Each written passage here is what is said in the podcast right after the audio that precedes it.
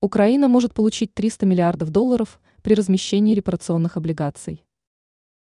Украина может заработать порядка 300 миллиардов долларов на облигациях, которые могут быть обеспечены возможными будущими исками к РФ.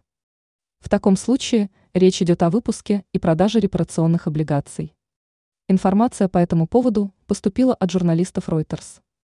Отмечается, что украинская сторона может продать ценные бумаги, которые принесут прибыль только в случае получения компенсации от РФ. Помимо этого, сообщается, что Киев может получить упомянутую ранее сумму в случае, если западные страны будут готовы приобрести ценные бумаги.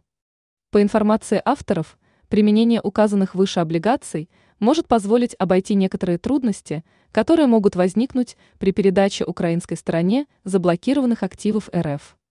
При этом подчеркивается, что все же было бы лучше, если бы союзники Киева просто передали ему больше средств, как это в недавнем времени сделал Лондон. Однако подчеркивается, что в иных местах в таком случае наступает усталость. Ранее в ЙОП сообщили о недопустимости передачи Украине помощи на 50 миллиардов евро.